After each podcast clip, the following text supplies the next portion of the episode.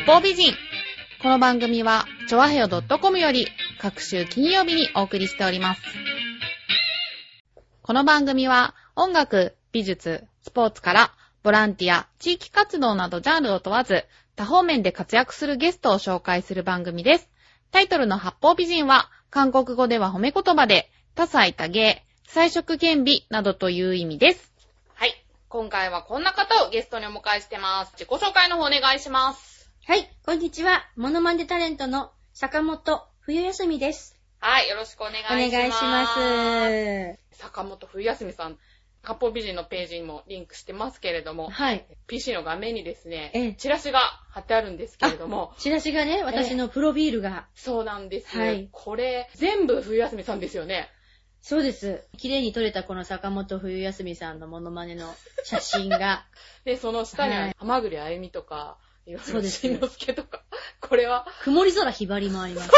誰さ天、北島ご苦労。これはもうあまりやってないです。え、あ、やってないですね。やってないです。あんまり重要性がないので。え、ね、一人何役もいろんな顔を持ちながら、はい見事な芸を披露してくれてるわけですけれども、はい。これまでにはい。どんな活動をしてこられたんでしょうか、生まれてからですか？生まれてから、そんなとこから行っちゃっていいんですかね？生まれてからそうですね。あと何歳の時から話しましょうかね。まあ、夢の国でアルバイトをさせていただいて、はい。えー、浦安なんですけど。ええー、ー、浦安の夢の国ですね。ああ、夢の国でね。うんええはいはいまるまる行きますよ、まるまるはいはい。ランドで、あれ、はいアルバイトさせていただいて、はい。それから、あの、何ですかね、接客を学んで、夢の国に来るお客さんはみんな笑顔になるじゃないですか。そうですね。それは素晴らしいことだっていうことに気がついて、もっと今度、あの別の方向から笑顔が見れるお仕事は何だろうと思った時に、これは結婚式だなと。お祝いの席はみんなニコニコしてるので、結婚式場で働こうと決めて、都内のホテルに、えっ、と、配膳会として入りまして、お皿を片付けたり、大きなテーブルを転がしたりして、は配膳の勉強をして、それから、あれですね、ブライダルの婚礼予約家といって、ブライダルコーディネーターになって、い。あ、そうなんですか。そうなんですすよ。それで結婚式の司。会者になって、あーで、31ですか。もう年の頃ね。は31、みんなどうしようか人生これからっていう女の人は迷い時、い。結婚するのか、うんどうするのかみたいな。その時にちょうどね、モノマネのオーディションがフジテレビさんであって、はい。まあテレビで公開のオーディションで、全国から何百人も、まあ千人近くがエントリーして、はで、東北には例えば栗田寛一さん、えっ、と、九州には翔平さんとか、い。その、皆さんが審査に行かれて、そこで勝ち残った人が関東のフジテレビに集まって、っていう、あの、オーディション番組で、うん、で、あの、最後に3人ぐらいまで上位で残るんですけど、はい。そこにハマったんですね。そうなので、、そこからですね、それでテレビでオンエアされたのがきっかけで、はい。そもそもお笑いを目指してたってわってけではわけじゃないですよね。小さい時から、人の、なんでしょう、モノマネ？あら探しと言っちゃ失礼ですけど、なんだろう、気になるところってあれじゃないですか。はいはい。そういうのが気になって、学校の先生とか、あー。職場でもバイトしてても、はいあの人の言い方とか、そういうので、やっぱね、癖ですかね。そういうの捉えるのがうん上手だったんですね、昔から。そうでしょうね、多分。オーディションを受けてみようと思ったのは自分からなんですか？うんとね、今ね、モノマネ芸人で、影武者 X さんっているんですけど、はい。X ジャパンをやってるんですけど、そこの、えー、都市のモノマネをしてる男の子が、夢の国でバイトが一緒だったんですよ。またしても。うん。それで、その人もモノマネ、歌が得意で、はそれでオーディション行ってみようぜっていう話になって、い。ノリで。ノリで。すごい。で、彼はその時落ちたんです。で、私は残ったんですけど、彼もゆゆくゆくは今もう本当に芸人として、へえー番組とかに出させてもらってるんですけど、そうなんだ。きっかけはだから、夢の国ですけどあね。そうなんですか。はい。ものすごい勉強になる、人生を変えるようなうん職場だと思いますよ、夢の国は。あ、そうですか。一度はアルバイトをしていただきたいぐらい。なかなかあのサービス徹底したサービスはできないと思いますから。プロフェッショナルに徹してますよねうん。個人個人が判断をしても、はい。絶対に皆さんが喜ぶうん確信があるですよ。と思って誇りですね。そこで4年間も働いて。はあ。はい。まあちょっと、最終的には、辞め方はちょっとあまりえ良くなかったっていうか、まあうん、そうですね。そうなんですね。え、ちょっとお客様がね、あの、食べてた残りを、あの、うん食べてた脇から食べたわけじゃなくて、食べてた残りをちょっと、え食べ食べあさってしまって、ちょっと失礼があったんですけど、そう、それが理由で？まあ、あとは、なんでしょうね。なんでしょう、あまりこう、信頼がなかったと言いますか、上の方から。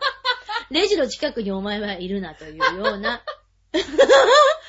はい。自分から滲み出てるものがあったんでしょうね。信頼のない、そうです。でも今があるのはそのね、おかげなので、えええ、ありがたいと思いますよ。はい。今は本当にいろんなところで活躍されていて、はい先日もね、浦安のブライトンホテルの方あ、でブライトンホテルさん、ええはい。まあディナーショーを行って、大にぎわいの楽しいイベントでしたけれども、はい。冬休みさんはええ、テレビとかよりもはい生のショーが好きっていう風に、そうですね。えテレビも素晴らしいですけえど、はなんだろう、あまり決め事が得意ではなくて、セリフとかが。だから、ちょっとあれですね。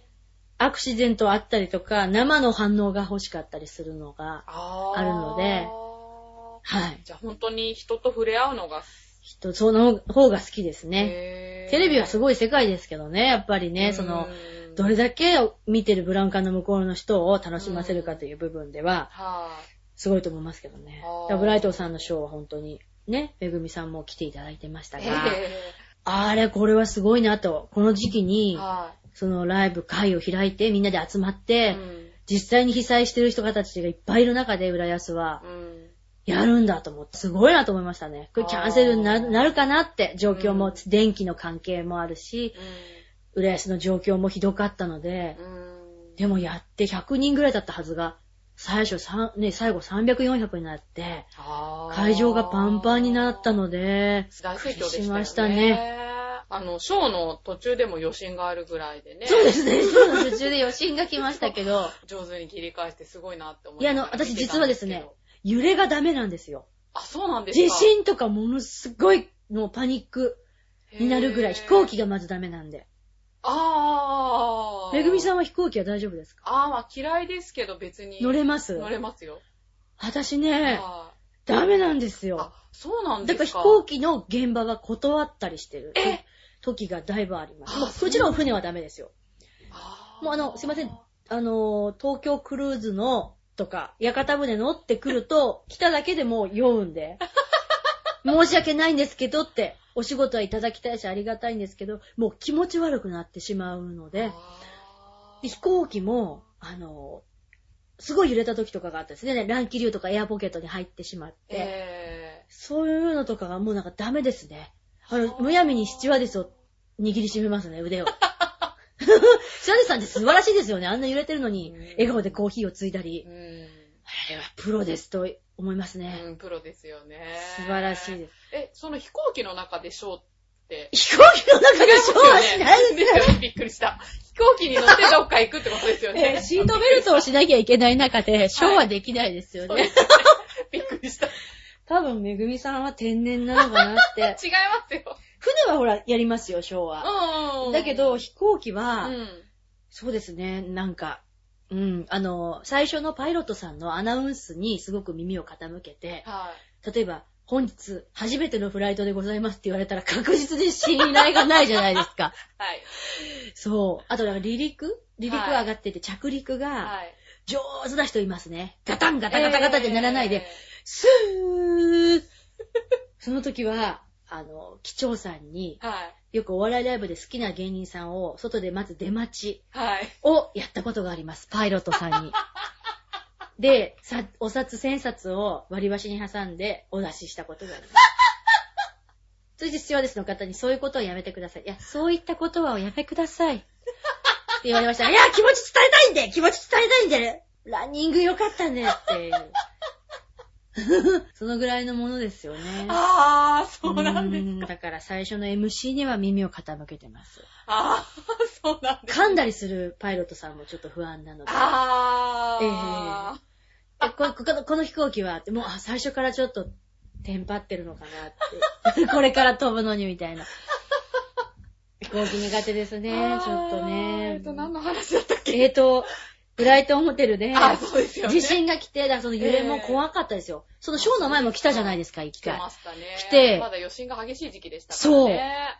で、会にも、そのチはいャリティーのショーにも、エレベーターが止まっちゃって来れない人もいたらしいんですよ。あ、そうなんですかそう。うどっかデパートっていうかマンションとかで。はなので、あの、そんな中やらせていただいてい。、はまあ、坂本冬美さんの歌を歌わせていただくのがショーの始まりなんですが、い。はい。その後にいつもあの、ね、ゆきさおりさんをやらせていただいてるんですが、ええ。ええ、で、いつものように、あの、ルー、ルー、ルー、ルーと、夜明けのスキャット大ヒット曲を歌って登場しましたところ、まあ、あろうことか、あの、皆さん信じるかわかりませんが、ゆきさおりさんご本人が目の前のテーブルに、あの、いらっしゃって、浦安でね、あの、映画を撮影されてるそうなんですえよ。、それではい何度も浦安にええお見えになってるということで、その日は、あの、その会に参加してくださって、はい。で、生島博さんが司司会で、はい。ねえ、生島さんもお身内の方が被災されて、大変な中、ファンサービスをされて、やっぱりすごいな、今残ってる人たちはって思いました。あうーん。で、ゆきさおりさんが、はい。びっくりして、そして笑ってくださり、はい。プライベートなのに、普通だったらね、モノマネの一環だと、うん。ちょっとプライベートなんで、まあまあっていう感じかなって思いましたら、けど、うん。うん本当にありがたいことにステージに上がってね、来てくれてね、めぐみさんね。そうなんですよ。ね、それで、ご本人登場ってよくモノマネ番組では い。ありますけど、それをまさに生放送で浦安ブライトンで やってくださって、ねえ。で、私が、で、ルールルルル出てきたら、ご本人がまさに、誰が喜んだってお客様何百人が、もう大拍手ですよね。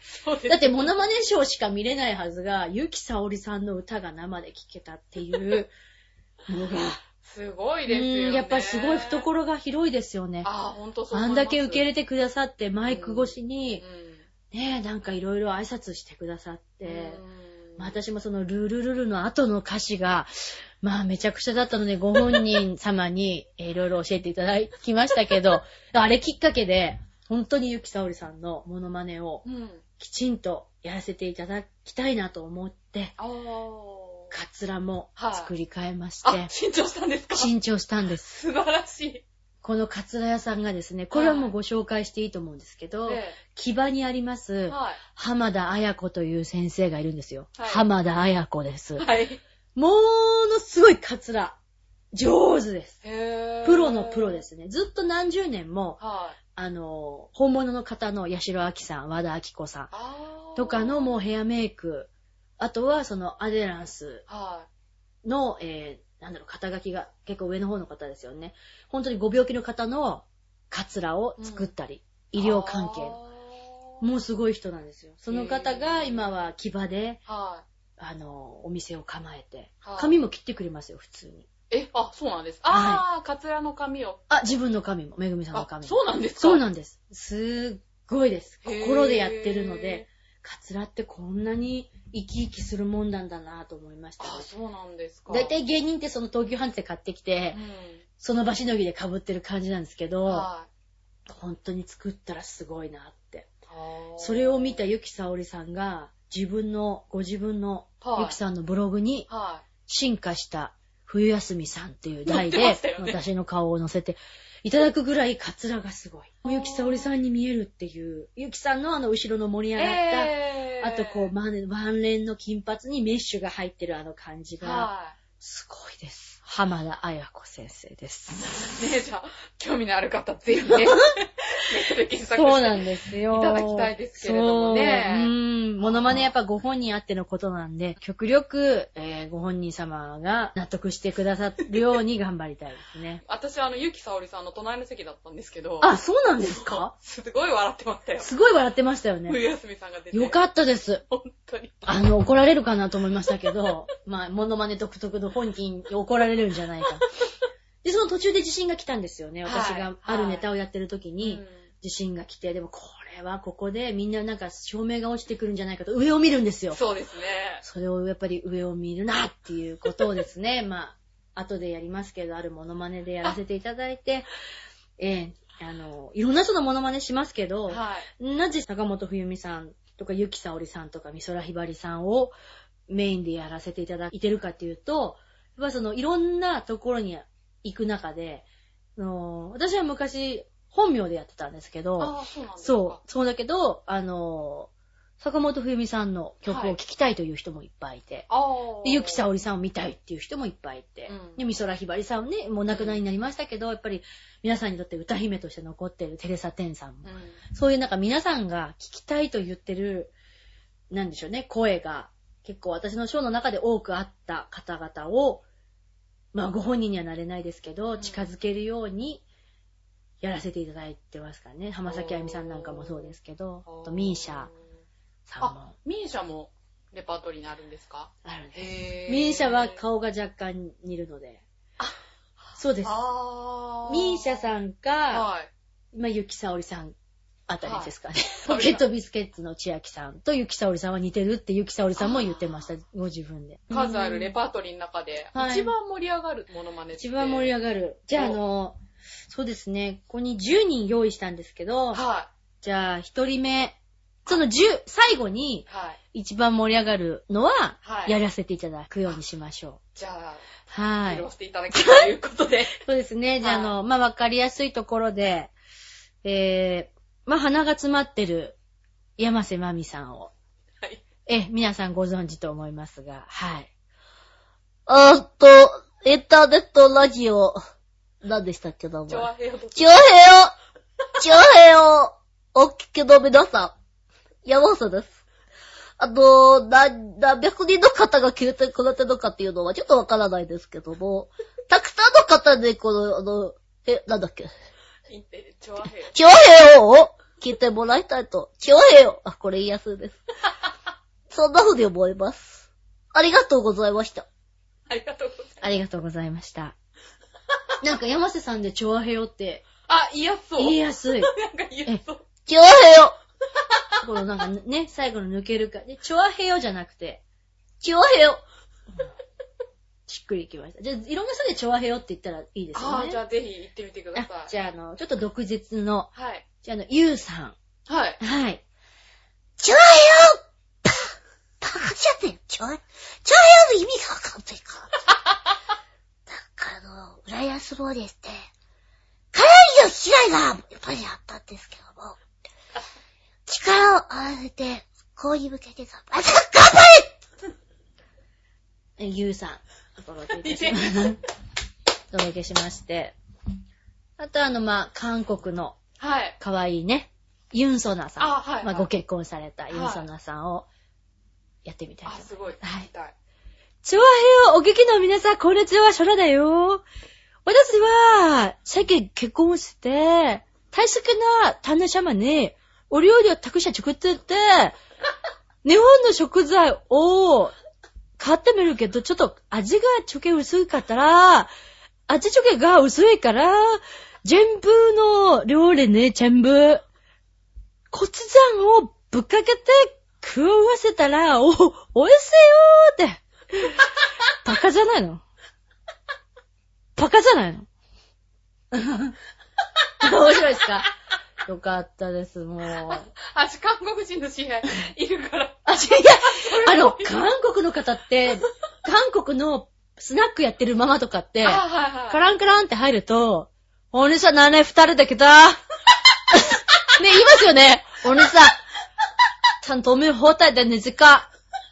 미추와리 또、주겠대、ビール주겠대、チュイ、ショットはチュイですよ、はなはなで。これはね、韓国は本当に面白い。あ、そうですね。チョアヘヨって韓国語で好きですって意味なんですそようなのはい。はぁ、お勉強になりました。あええ好きですってことなんだ。そうなんですよ。はあ浦安と何も関係ないんですけどね。ああ、そうなんだ。なんだろう、調和平和って思ったんですね。はああ、じゃあ今度からこれでね、韓国のママも。 ね？お姉さん、チョアヘヨ、チョアヘヨで。なんかね、こう、200円、カラオケ1曲200円ですっていう日本の言葉が、はい韓国の方が言うと、い。はい。唐揚げ100、200円って。あ、言う言う言う。唐揚げ100、200円っていう。あ言う言う言う熱いっていうのが味わえ お兄さんっていうのはお兄さんっていう。どこで勉強したんですか？それは韓国スナックとかにたまたま入ってしまった時に、あうん、いろんな飲み屋さんを研究してる時があって、そこ入った時にたまたま、あれ日本の方じゃないなって思って。ほーで入ってみたらもう、もう飲ませよう飲ませようが必死ですよね。はいは女の人二人でもカップルでもちゃちゃいいから、早う早うつって。そう。えー、焼肉屋のおばちゃんもいるんですよね、い。韓国の。はいはい。で、上からメニュー説明してくれるんですよね。はい。レバー、ハチュウ、ネギマー、全部。これそっくりだと思いますね。うまい。えー、もうで、ユンソナさんはご本人と一緒に、はい。えー、テレビに出させていただいて。あ、そうなんですかそうです。ご本人登場。普通歌が多いんですけど、うん喋りで出させていただいて。可愛かったですうね。ん本当に。で、あの、司会の MC の方が、東野幸治さんかな。あの、今田さんと。ええ。そうで、ユンソナさん、どうですか？このモノマネって言ったら、私、この語尾が上がるじゃん。ショコが集合寝ててびっくりしたって言ってました。あ、本人じゃあ公認なんですね。そうなんですよ。語尾が上がるじゃんって、上がるじゃんって言ってます。これ、ユンソナさんははい上がるんですよ。私が言ったじゃんって上がるんですけど、一方、韓国のボアちゃん。はい。ボアちゃんは、私が言ったから、困ったんじゃないんですか？困ったんじゃないんですか？下がるんですよ。その韓国の中でもこう、あるんですよ。コラボをして、コラボしたんですじゃないんですか、ボアちゃん。あ久しぶりにやりましたよね、ボアちゃんっていう。あー、すごいな。あと何でしょうね、テレビで、ああですね、トンネルズさんの伝わりづらいモノマネ選手権、細かすぎてあの、下に落っこっちゃうやつはい。の時は、えっ、と、宮里愛ちゃんで、まあ、最終的に、その、最終的に、それであの、まあ、最終的に、ってこう最終的に4回ぐらい言ってお落ちましたね、穴に。だから穴がないとあんまり面白くないですね。最終的にどうしたっていう話です。なるほど。宮里愛ちゃん。で、はいで、最近放送されたのは、えー、極道の妻。ええ、極道の女たち。の、えー、トイレの順番待ちの模様をやらせていただきました。メディアの方で。なぜそれが坂本冬休みなのになぜ極道の妻かっていうのはちょっとわかんないんですけど、坂本冬美さんの曲を歌うこともなく、まあ、坂本冬休みです。本日はオールキャストでお届けする極道の女たちトイレ激闘編といって始まりましたね。普通で 最後の戦いとか、はい舐めたらあかんみたいなのがあるんですけど、はまああの、極道の妻といえばいろんな方演じてますけれどい。も、はい。まあ、片瀬里乃ほさんね。もう姉さん姉さんっていう、はいあの感じですよ。色っぽい感じです。そして、あの、わーっていう感じの、戸分幸雄さ。うんん。ね、ピシャリと切る。はいそして、ドスの効いたなんといってもこの姉さん、岩下志麻さん。この三人が、まあ、トイレのね、おしっこが漏れそう な時にどうするかという。3パターンもやったんですか？そうなんですよ。3パターンです。片瀬里乃さんがまず、姉さん、中の女、立てこもり決めて、もう10分です。このままやったらわて、おしっこちびってしまいます。もう2、3ミリちびってありますね。どないします？とわけの姉さん。で、ここでとわけさんが出てきて。このままやったら、うちも漏らすしな。虫けらやと思って舐めてたら、その首飛ぶかもしれまへんで。こう、とわけさんが言うんです。そして、最後に、岩下の姉さん、頼ましなんやあんたら我慢しとんのはおしっこやろ。わては、大 やわてが言ってやる。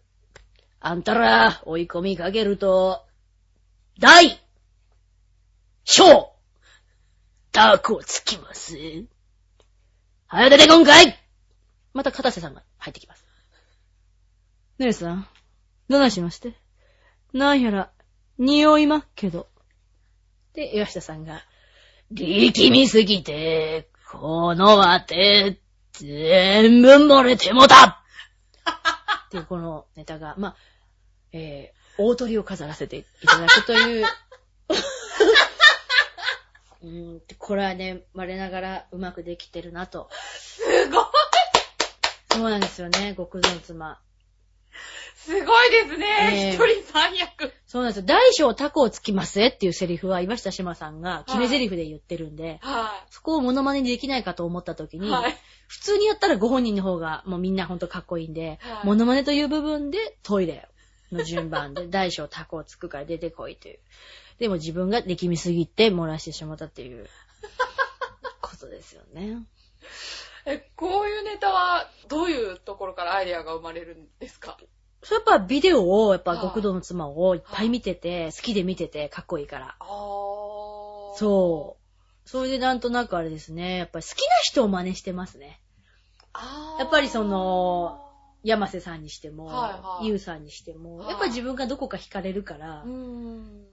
そうでしょうね、坂本冬美さんもゆきさおりさんもみんな、尊敬してるからこそ、うんなんでしょう、モノマネしたくなります。確かにうね、ん何回も練習とかするんでしょうから。そうですよ。その人が好きじゃないと、いと。うん。そう。まあ芸人さんの中には、もうこの人をやった方がいいなって思って、はネタの中に入れるために一生懸命も毎日ビデオ見る人もいますけい。ど、私は好きじゃないとやっぱできないですよね。あとは、はい。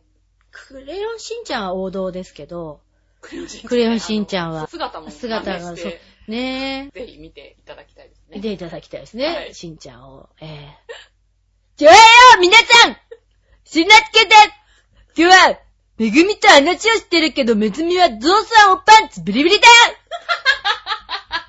しんちゃん。見てる。あの、しんちゃん私、そうですね、6年ぐらい前からやってるんですけど、はちゃんと見始めたのが、い。ま、アニメちゃん をと。2年、2年ぐらい前ですかね。あとは、なんとなく、ちらっと見ながら、その、うん声だけ真似しようと思って、結構やってた部分があったんで、うんよくよくちゃんと見たらほんと感動するなっていう。あー。ね、あの素直な心、しんちゃんの。ね、もの何でも言えて、でも愛があるっていう、なんか、うん。アニメも研究され。アニメもちょっと研究され、そして、まあ、ちょっと歌真似はね、あれなんで、まあ、石焼き芋屋さんの、石焼き芋っていう、あの、フレーズを、はい。じゃあちょっと、あゆで、浜崎あゆみさんでやろうかなーって。はい。石焼き芋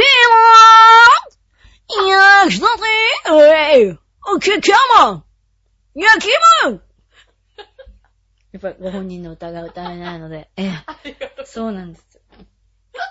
あとは、えー小林幸子さん、演歌の大御所ですけども、えっ、と、幸子さんが、例えば、めぐみさんのおたん、お誕生日は何月ですか？12あ月です。、じゃあちょっと先なんですね。すねじゃあ、めぐみさんがお誕生日だとしたときに、小林幸子さんがお祝いをしてくれたら、こんな感じですっていうので、Happy birthday to you.Happy birthday to you.Happy birthday dear めぐみ。Happy birthday to you. これ、幸子さんが歌ったらっていう。別に幸子さんのわざわざ歌いには来られないと思うんですけど、こう、誰々でこれ歌ったらとかいうのも、あー。すごい。はい。本人みたい。本人だといいんで嬉しい。すけど。本人に歌われたみたい。ですね。そして、まあ最後は、あれですね。あの、一番反応のいい、受けるネタというふうに、めぐみさんに聞かれてまして、まあその浦安ブライトンのショーでも、地震が来た時に、はたまたまそのネタをやっていたので、え、そこに私も救われたなと思いますけど、歌ってる途中だと結構ね。うーん、やっぱどうしようかなと思うじゃない、歌ってるし。そうなんですよね。なでも、たまたま。それをね、あ、あともう一人大事な人忘れました。松野明美さんを忘れてましたあ。はい。はい。私はですね、浦安に来たんですけども、かなり、かなりのあれですよ。道路がですね、ボコボコになってしまっててですね、被害の重重さをですね、思い出されるわけでございます。です、ですけどですね、皆さんで力を合わせて頑張っていけばですね、また必ず復興すると私は思ってるわけですよ。頑張りますよ。はい。松野明美さん。もうそっくりだな。すごい似てる。そっくりですよね。自分でも、あ、昔より似てきたなって似ていう。る似てる。なんか前はただわーって言ってたんですけど、はい松野さんご本人を見てると強弱がすごいついてて、ああ、はい。私がなんとか出た時に言ったでしょうねっていう、言ったでしょうねっていうのがこう、低い、低があるなって。ああ、研究されてますそれでね私。がバカで言ったじゃないですかっていう、こう、だんだんこう、だだだだっていうのが、なんか、わかるなって。ああ、でもやっぱり続けてて、いろいろ、はいはなんて言うんでしょうか？山あり谷ありというか。ありますよやっぱし昔より似てきてるもの、似てきてないものとかあるし、まあ似てきてないものはショーでは出せないですけど、は昔より似てきてるものは、まあ松野さんとい。か、はそうですね。天崎あみさんと歌とか、ずーっと昔から、もう9年ぐらい前からやってても、い。まあ今の方が、だんだんだんだんやっぱ年月、うん。ね、練習して、うん。カラオケでやっぱり練習するので、うん。立てこもって、シダックスに3時間あー。で、自分の声を録音して、はい。聞いて、っていう。練習されてるんですか？そうなんですよね。一人で身振り手振りをつけてやってると、微妙にガラスから見えるね、カップルとかはなんだろう、この人一人で来て。よっぽどおかしいんだなって、ストレス溜まってんなと思われがちで。ねでも本当に歌手の方もね、カラオケで練習するっていうのはよく聞きますそうですよね。やんないと多分本番じゃ練習じゃないかうら。特にモノマネはねうん、一つ自分の声じゃなく、うんいろんな人に近づけないといけないんでう、ん。切り替えがやっぱり。演歌やった後に、はい。浜崎あゆみさんとかだと、はい。すぐ切り替えがやっぱり、でもしないといけないから。そうですよモノマネってね、何、何分の間に何個やってっていうのが、うん早く着替えて、カツラを変えてっていうのが、コロコロ変わるショーの醍醐味なんで。間の取り方っていうか、そのはい切り替えもすごく面白くて。そうですか？さんは。はい。多分、あれでしょうね。ええ普段からその、ライブライブで来てるのでテレビになっちゃうと逆に、うまく間が取れなかったり、笑いを待ってるとかがきつできないんですよ、うまくね。。お客さんと一緒に楽しんでいく感じがやっぱりそう。面白いんですそうなんですよ。だからテレビとかでも観覧のお客様がいて、はいわーっと笑ってくれると、どこから来ましたかとか、うん。あ、やっぱり面白いですかとか、なんだろう、そこにいるものとして話しちゃうんですよはい。でもテレビはそれはいらないじゃないですか。そうですね。ブラウン管の向こうに。うんだからね、ちょっとねうん、なかなかうまくできないことが多かったかな、テレビは。ああ、そうなんですね。そうでも、ラジオとかも。あラジオだっていう。ラジオは。大竹誠さんと2年間一緒に番組やってたっていう。そうですね、文化放送ええ、ゴールデンラジオ。これは月から金まではい。違う人が入ってるんですよ。いろんな人が。ああ、なるほど。うん、その担当が。まあへえ、大竹さんとパーソナリティの方が、えあの、アギヨーコさんとか水谷香奈さんとかバーっと曜日で入られてえて、そこに一人こう、芸人なり、なんか入ってるんですよね。その担当が。で、私は水曜日で街角インタビューで浜松町文化放送の外に出て、はうんとその、あるお題があるんですけど、その今日のお題に対して、女の本音っていうコーナーをやってたんい。で、はい。例えば、今までにもらったもの、彼氏からもらったもので、一番、えー、嬉しかったものは何ですかっていう、その本日のお題に対して、えっと、本番の30分前ぐらいに外に出て、あの、街頭インタビューするんですよ。文化放送ですっつって。まあみんなお昼時なんで、ええオフィス街はきついんですよ。はい、そうですね。う。そう。スタッフさんも結構大変なんですよ。追いかけてってって言っても、ご飯食べてんだよみたいな な時間がないんだよっていうのがまあ当たり前ですよね。オフィス街。はまだもっと渋谷とか行けば、うん前はね、いろんなとこ行ってたんですよ、渋谷、ウグイスダに、新宿っい。て。は行ってたんですけど、まあちょっと大変なようで。浜松町にしたんですよ。うんで、その何を買ってもらったら嬉しいですかっていう質問で、二十歳ぐらいの子を捕まえると、え？っていうか、彼氏にビビトンビトンの何キーケースかなんかもらったら嬉しいみたいな。はいはい。あ、そうなんだっていうことですよね。はい。そういう意見とか、対、やっぱり40代後半の女性、もうキャリアウーマンに見える感じの方は、立ち止まってくれて、あ、文化放送さん？そうね、一番今まで嬉しかったもの？子供かな？神様がくれたのね？っていう答えをいただいたときは結構あの泣け、泣けましたね。そこで生まれてきた子供って言えてしまう。すごいなっていう、年の重ね方の素晴らしさというか、ビターンの子も、やっぱり積み重ねていただいて、うんね、そういう生き様が出るな。それを見てるうちに、経験してるうちに、あ、ん年いってる方っていうのは生き様が出てくるし、うんその、綺麗とかそういうことの前に、うんやっぱりなんか生きてきた何か目に見えないものが、やっぱり積み重ねてきてる人はいろいろ出てるなっていうのを感じますね。か浦安の老人ホームを賞されたってこと？はいはい。あの、要はお風呂とか、はい水道が止まっちゃってて被害に遭って、お風呂になかなか入れない人たちが無料でお風呂に入れる場所が浦安にあって、はい。U センター。ええそこにショーをやりに行ったんです。はい。60歳以上しか入れないんですよね。そうですね、60から65ぐらいですか。そうですね、60歳以上ですね。はで、ショーが10時からとバスが着くから無料バスが着くから、10時と、10時と2時みたいな感じでやったんですよ。1回ずつ、2回やったんですよ。い。はい。9時には関取の人が来てました。9時には関取が来て、早っ早いですよ。で、はいリハーサルとかできないです、も できなう。いんですか？できないです。もうあの、無視してできないんですか？飲食全然いいので持ってきて。持ち込みが OK なんで、まあ、せんべいから、まんじゅうから、すべて持ち込んで、はいでリハーサルもできないし、はい。で、卓球、ダーツ、ビリヤード。これみんな本気ですね。ゲートボールの感じが、社交ダンスとか全部。へで、そのぇ社交ダンスもその中で恋愛が生まれる。そうですよ。そうだから、60過ぎのうん、社交ダンスってそうなんですって。私もやろうかな。そう、やっぱりね、その、先生がかっこいいから、行くんですって。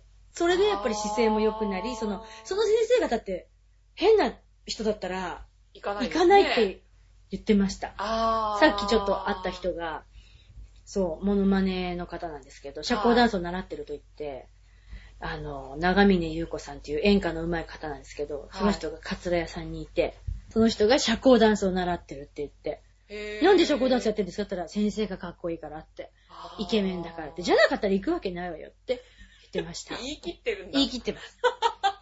で、その浦安に出た人が、その坂本冬休みと、あと、長野県から、ボランティアで来てくれた芸人さんがいて、長野県ですよ。長野県？長野県。へぇー。あの、長野のタレントさんですよ。はえっ、と、ミミックさんっていう3人組のモノマネの方なんですけど、うんリーダーの方がご病気で亡くなられてい。、は2人で今やってるんですけどい。、は善光寺さんっていう人と、い。はい。シャーミーさんっていう人2人で長野から来てくれて、へじー、自腹で、浦安に。へぇー。浦安にゆかりがあるようで、あー。2回も来てくれて。そう、それで、その、善光寺さんっていうのは、三河健一さんをやるわけですよ。あと他いろんな人いるんですけど、はいショーが終わったら、あるご老人の方が、私のところに来て、あんた、こんなこと言って悪いけど、ごめんね。男でしょ、あんたって、私に言ってきましたけど。三河さん、ごめんね、あんた男でしょって。いや、私はあの、女です。三河さんは今楽屋にいますっていう。おばあちゃんおじちゃん面白いです。あの、肩書きにない笑いを求めてあすごいですよね。手を握って、あの、あなた娘になってって言って、手づかみのもみじまんじゅうとかをちょっと潰れたのとかをいっぱいいただいたりとか。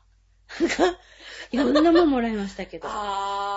老人ホームは楽しいですね。楽しそうですね。楽しいです。。昨日、おとといも、はい。えっ、と、震災で、えっ、と、南相馬の老人ホームが、やっぱり被害に遭って、はい。大変になってしまったところを、はい。たまたまそれを知った横浜の老人ホームの人がはい。行政に頼まずにはい。個人的に連絡をしてその南相馬の老人ホームの方のおじいちゃんおばあちゃん職員の方すべてを引き受けた老人ホームが横浜にあってへー、すごい。そ。うでそこを私はたまたまテレビで見ててあ、はい。もうほら被害状況をテレビで見るじゃないですかあ、その相馬市の。相馬市はいのたまたま今日の被害はあって、はそれでそこに出てた人その委員をチェックしてい。、はい。で、手紙を書いた。その横浜の老人ホームに。はで、私は坂本冬美、冬休みですってモノマネタレントをしてまして、普段はプロでやってるんですけど、3年前からボランティアでも、ショーを見ることのできない方とかに見せて、見ていただきたいという気持ちで始めましたと。いうことで、で、何年か経ち、全部引き受けてるってことは大変じゃないですか。い。うん。老人ホームごと。はい。だから何ヶ月何年先でもいいんで、ショーが見たくなって笑いが欲しくなったら連絡くださいって手紙を書いておいたんですよね。はそうしたら電話が来たのが昨日だったん、一昨日だったんで、行ったんですけど、まあ南相馬の人はほとんどもう戻られてどっかいろいろ行かれて。うん、何十人か残ってましたけど。でそこで最後には170人ぐらいご同人がいられて、は花束を持ってきてくれた車椅子のおばあちゃんは110歳でしたね。い。へうー。ーん元気です。あ、そうなんですか。そう。こはもうリハビリ施設なんで、なんだろう、すごい激しくリハビリをもう、ショー、ショーの前から、30分ぐらい前から、えーち、ねーとか言って、もうショーが始まる前には、くたくたっていう。おまじおじちゃんが。だからその、仕切ってる人が、これからショーが始まるんで拍手の練習どうぞって言ったら、2、3人しか拍手ができないぐらいの疲れぐらい、具合。でもそこでリハビリをやって元気にしようという施設なんで、はみんな元気で多分あれなんですよね。110歳とか。いまで生きられる。へー110歳すごいですすね。ごいですよ。かわいいおばあちゃん。へうー。普通に歩けるんですか？マジ車椅子。でも多分、内臓は元気なんじゃないですかね。すごい。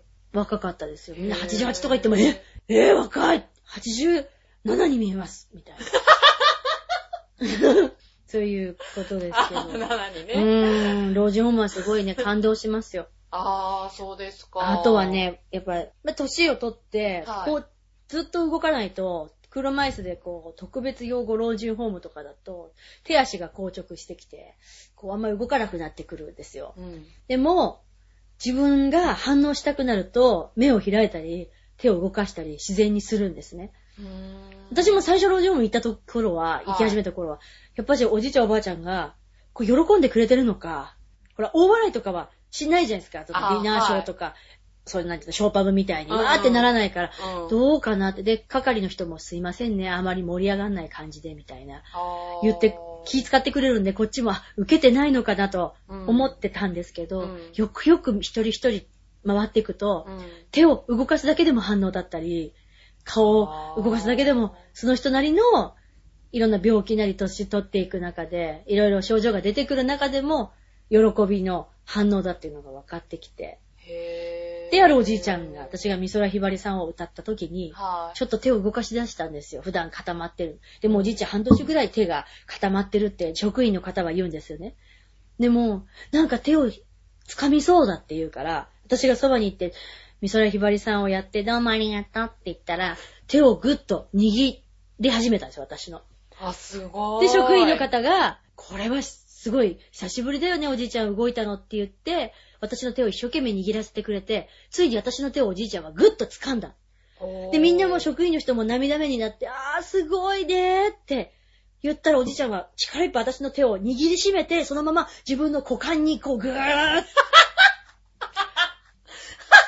まさに感動と笑いが一つになった。そのまま持ってったんだっていう、生きてる証拠だっていう。ちなみにそのおじいちゃんは、はい。え、おいくつぐらい？92ですかね。あうー。ーん。すごい。多分それからものすごい元気だと思いますけど。そうですよね。いろんな意味で。はい。ねえ、なんかいろんな反応があって、あ、すごい話ですね。ねそうなんですよでもちゃんとオチがあるっていう。ね、そう、オチというか事実、事実なんですけど。はい。ねえじゃあ、えーそんな感じで活動されている冬休みさんですけれども、えー地道にね活動場所なんですけれども、はい浦安でも、あ、そうですね。浦安は以前にはい。住んでいたので、猫ザネ。あー、えはいはい。あの、松山千春さんのそっくりさん、抹茶まはい。さんの家の近くに、えあー住んでおりまして、はい。で、まあ、お米をいただいたり、非常によくしていただきましたけど当、時からお付き合いが。あ、もう先輩なんであ、お世話になってます。すねはい。そうですね。浦安に住んでて、やっぱり浦安の、あの、ショッパーズの4階のイベントをやるとこ奥にあるんですよね、カラオケがあー、あって。ウェーブ一番あ、ウェーブです。ウェーブでライブをやったり。あー、そうなんですか。そうですね、浦安あとは、ディズニーシーがあって、はいその手前に大きい広場があるんですよね、公園。あー、はいはい。あそこでえっ、と、はいウォーキング、ウォーキング大会で、なんはいか何千人も歩くんですよ、浦安。うんそこで、歩き疲れた子供たちが帰ってきたところでショーやったりしたことがあります。あと、ライブをやったり、はい飲み屋さんでも。ジャルダンさんっていうカラオケでもやったし、あとへ CIP っていうイベントスペースでもやらせていただいたし、で、まあ、引っ越して今、千葉の方にいますけど、はい。そうですね、浦安はよく来させていただきますね。あーそうですか。うん、やっぱりなんか、ね、バイトしてたこともあるのでへ、うーん、浦安は好きですね。はい。福島県の方に、はい。先日サンプラザ中野さんと一緒にボランティアに行ってきたっていうお話。サンプラザさんはええ。もう私が行く以前にいろんな箇所を、本当にもう海沿いとかええ。にもボランティアでギターの方と一緒には回られてますね。ランナー、あと大きな玉ねぎの下と、あと旅人サグル岩石さんが、あはいの、ね、はい。強い風に今立ち向かっていく、この歌がね、泣けますね。泣いちゃいそうですよね。あー、すごい良かったですね福島の、まあ、某避難所は、その原発の区域の方が、家はあるのに帰れない。うんでもう2ヶ月ぐらいになるので、うんピークですよね、ストレスも。やっぱ家があるのに帰れない。うんあとはやっぱ被害に遭って流されてしまった方たち、いろんな方が多分1000人以上いらっしゃったですね。うん。で、ショーとかも、その、やる感じではなくて、やっぱり休んでる方ももちろんいるし、そういうイベントを受け入れる感じではないので、多分有名な方とかが行ってもなかなか入るのが大変だっていうことで、うーん、だからショーやるってことも別にお伝えせずにうん、ほんと外の自衛隊がお風呂やってくれてるところの前に、あの、やっぱ実際地元で被害に遭った演歌歌手の方が、は10トン車を持ってきてくれてその荷台でショーをやる形にしたんですよね。だからショーをやるってことを全く誰も知らないのでで、あの、リハーサルでみんな歌を歌ったら、なんかやってるっていう感じでう、ん。一人また一人出てきて。う、ん。で、まあ1000人ぐらい入られてても、200人ぐらいでしょうかね、集まってくださって、うん。すっごい寒かったんですよ。そこに出てきてもらう。それも悪くて、普段大変なのに、ショーのためにっていう。うん。でもそれでも見て、見たいっていう人もいてくれて、うん。それでまあサンプラザさんまでうん。ちゃんと歌うことができたので、うん、やっぱし切実ですね。あの、よく浦安とかだとちょっと地元系もあるので、ええ。頑張りましょうって言ってしまうんですけど、うん。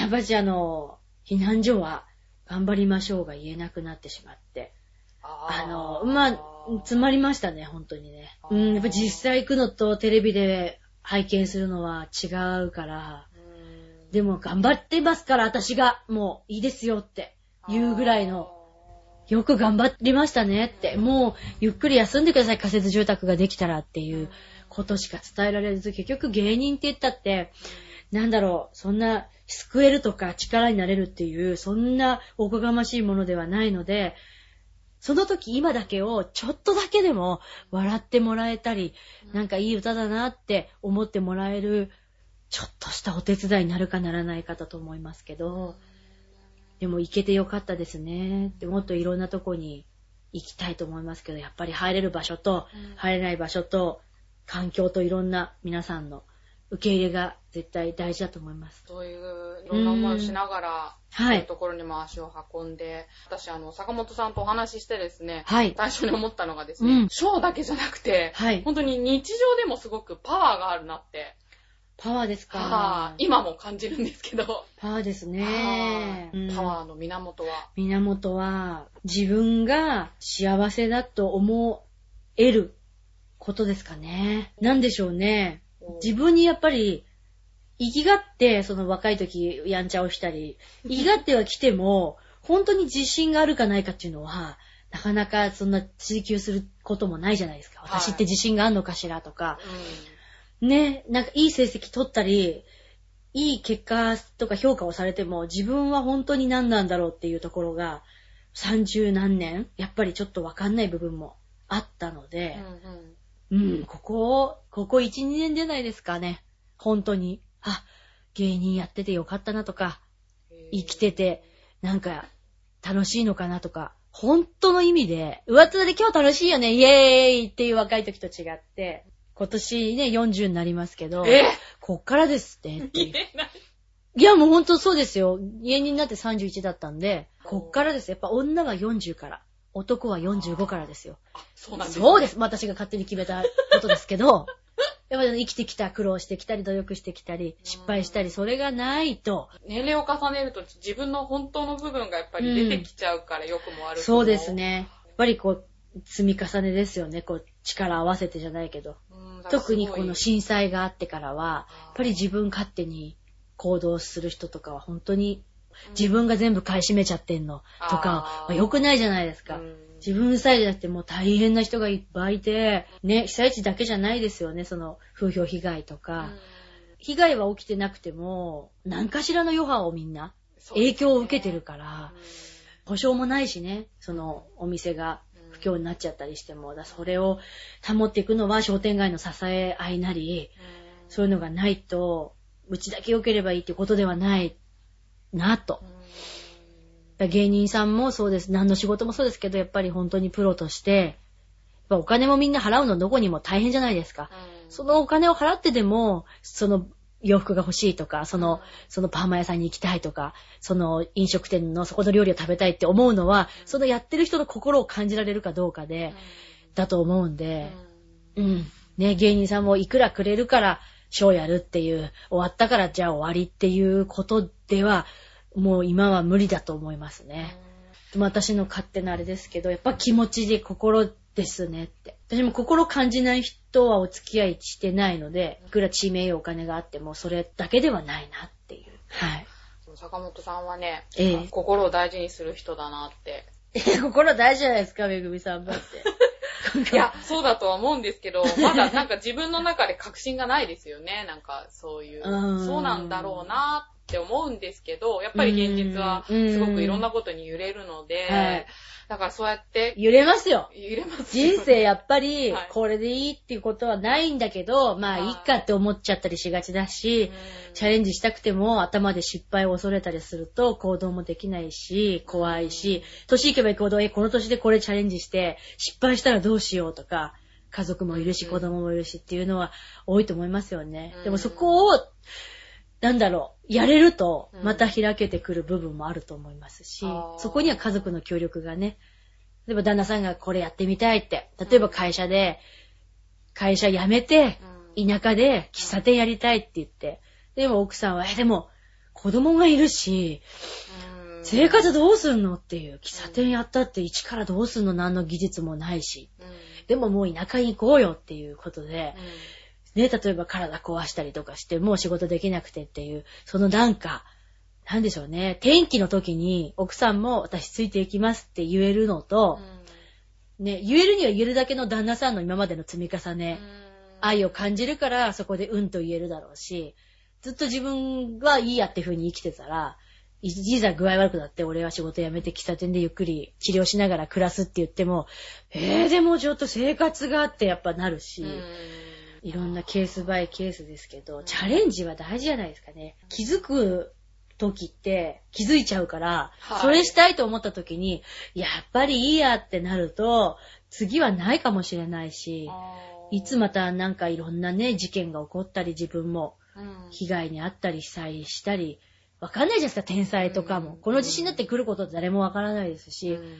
と思うので、うん。チャレンジは大事ですよね。無茶しろというわけじゃないですけど、はい。心に芽生えた、この小さい声を聞いてあげないと聞き逃すんですよね。普段雑踏にいて、なんか適当に仕事終わって、あ、まあまあ退屈だ飲み行こうわーってやって、うん。そうしてるとちっちゃい心の声、叫びが聞けないんで、自分の時間を持って、1日1時間でも喫茶店に行ったり、うん。20分でも一人になる時間があると、自分ってこうしてるけど、なんかやりたいんじゃないかな、本当はとか、今やってることよりもこっちに行きたいんじゃないかなっていう、そのかすかな声が聞こえると思います。大事ですよ、一人の時間。お風呂でもいいしうん、常にわーってやってるうん。と、本質も見えなくなるし、人に相談されても、なんか的確な、的確もないんですけど、なんかまあいいかーって、例えば女同士で飲んでて、はいはい。彼氏が浮気したってよ、ムカつくね、じゃあいいよ、飲んじゃえ、乾杯で、明け方まで飲んじゃえば解決しないですよね。まあその時はそれでいいんですけど、そういう時期もありましたけど、じゃあなぜ浮気をされたかとか、これからどうするかとか、そういう話ができるように、自分もちゃんと、なんていうんですか、軸をまっすぐ置いてないと、うん自分もブレブレだと多分ダメですよね。うんまあ年の子でね、そんな風に気づきますよね。どっちかって昔はちょっと乾杯派だったんで。でも、それがないと芸人さんはできないでしょうから。そうですね。じゃあ、お時間の方も来ましたので。はい。あ、一番、1位のモノマネしてないね。1位のそうモノマネ。なんですよ。あ、じゃあやっときますか。はい。あ、えっ、とですね、ここで私から、はい。冬休みさんにプレゼントが、あ、本当ですか？何でしょう？あの、悲しまれたらどうしようって。いえいえいええっ、と、似顔絵を。マジですか？描きましたえー、すごいこれを、すごい似てるのか似てないのかちょっと複雑なんですけど、すっごく綺麗に描けてる。これをかわいいねこのチラシを見て描きました。すごいわ。あの、めぐみさんこういうのもやったら仕事で。いやいや、とんでもよないですくあ、の、上野とかの駅前に、で、似顔絵を描いてその人にメッセージをくれるとか、その見たままを。あええうまいですーい。やいや。あのね、皆さん、あのー、長平を聞いてる皆さん、本当あの、出しゃばりじゃないんですけど、出しゃばりますよ。あのー、すっごく絵が上手です。とんでもないですもん。あのー、この収録の場所に飾ってある絵も、入ってきてすぐに目を引きましたね。彼女はすごいです、皆さん。ここだけに留めておいてはいけません。あの、ぜひ、長平を古典、古典の場を持った方がいいですね。すごい。あの、浦安のほら、公民館とかでやったらいいですよ。いやいやいやいやいやいや。ありがとうございいます。これはね、もうまい。。あ、いやいや、もうなんかで見せたいね、皆さんに。まあ、ありがとうございます。あのね、まあ坂本さんが、ね。可愛くかけて見せたいね、これラジオじゃなかったら。本当に？すごい。あありがとうございます。これは嬉しいです。サイトの方にもちょこっと載っけますので。すごい。はい。すごいな。やっぱり。り自分にできないことできる人、ほんと尊敬しますとんでね。もないです、もう。なんで、あの、最後にですね、あの、はい坂本さんのええ。一番盛り上がると言われる芸で。締めてですか？けどもじゃあ、あのね、海外のえニュースをいろいろやってますけど、韓国、タイね、いろんなニュースがあるんですけども、はいまあその、常に怒りながらニュースを読んでるおばさんがいるんで、いるんですよ、皆さんも。実態見たことあると思うんです、必ず。で韓国のね、さっきのほら、パブのおばちゃんは、来週まし、登場っていう感じですけども、もっと気合が入ってる方がいて、あの、ね、世界平和を願うとともに、モノマネという部分で、ね、あの、特徴のある方なんで、ちょっとやってみたいと思います。じゃあ、あの、えっと、朝鮮ニュースの、北朝鮮ニュースのおばさんをやらせていただきます。はい。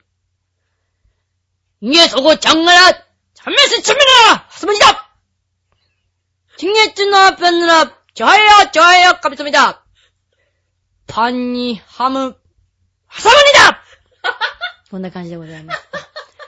ありがとうございます。ありがとうございました。とい。というわけで、坂本冬休みさんでした。やめて